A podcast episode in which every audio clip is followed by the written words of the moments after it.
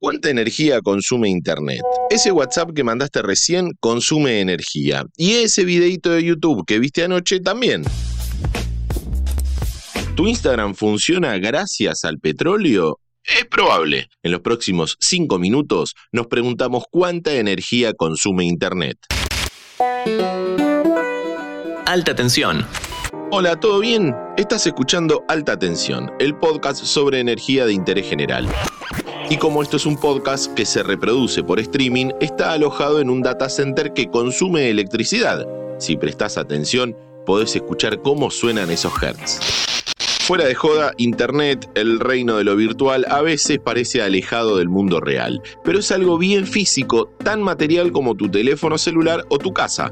Está sostenido sobre una infraestructura inmensa de cables, routers, satélites, antenas, servidores, microchips, dispositivos, discos, placas y todo ese quilombo para que vos puedas hacer un desafío de TikTok. Entremos más en detalle. ¿Qué es lo que sostiene Internet?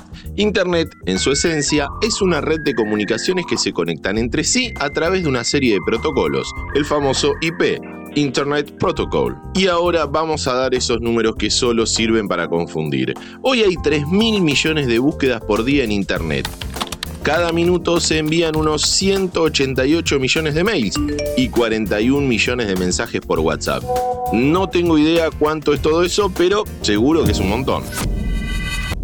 Todos los nodos de la red para emitir o recibir una señal necesitan energía eléctrica. Y además, los archivos que circulan tienen que estar alojados en algún lado. Eso nos lleva a una de las grandes revoluciones de nuestro tiempo, que es la tecnología cloud, la famosa nube. Los videos de YouTube, las series de Netflix, el viral de TikTok y la información sobre tu perfil de usuario que una de estas redes van a pasar por su algoritmo para recomendarte o venderte algo, todo eso se almacena en grandes centros de datos, los famosos data centers. Son mega monstruos enormes con pilas y pilas de discos duros y computadoras y circuitos que logran la maravilla de que vos puedas mandarle una selfie a tu familia desde Japón en menos de un segundo.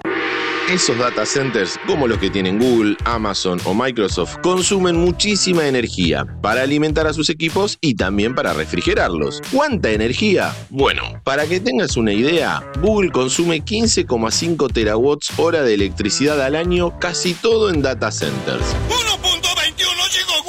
Eso es lo que consumen los 45 millones de argentinos en un mes y medio. Todas nuestras heladeras, fábricas, carteles, hospitales, escuelas, etcétera, etcétera, etcétera. Todo. Por supuesto que es muchísimo, pero paradójicamente los data centers terminan reduciendo el consumo de energía en la cuenta general, porque reemplazaron a cientos de servidores pequeños y menos eficientes de otras empresas. Pensalo en tu caso. En lugar de tener una capacidad de almacenamiento enorme en discos duros, tenés todo subido a la nube en Google Drive.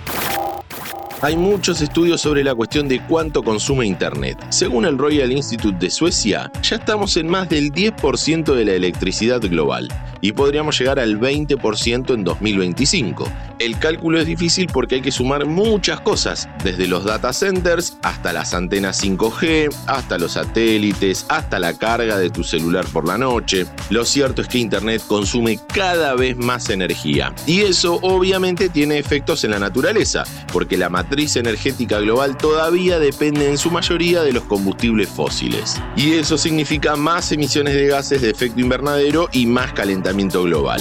Ahora bien, ¿deberíamos subir menos stories a Instagram para reducir la huella de carbono? No, God! No, God, please, no! No! No! No! La verdad es que no.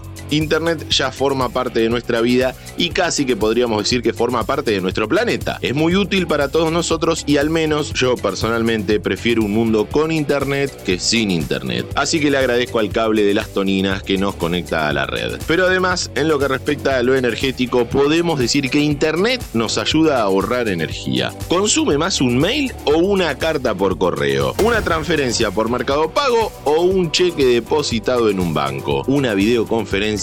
O un viaje en auto a la oficina. Internet acelera todo, facilita todo y a veces asusta, pero quizás en lo que respecta a la energía es más parte de la solución que del problema. ¿Querés auspiciar en Interés General Podcast? Escribinos a contacto arroba interésgeneral.com.ar.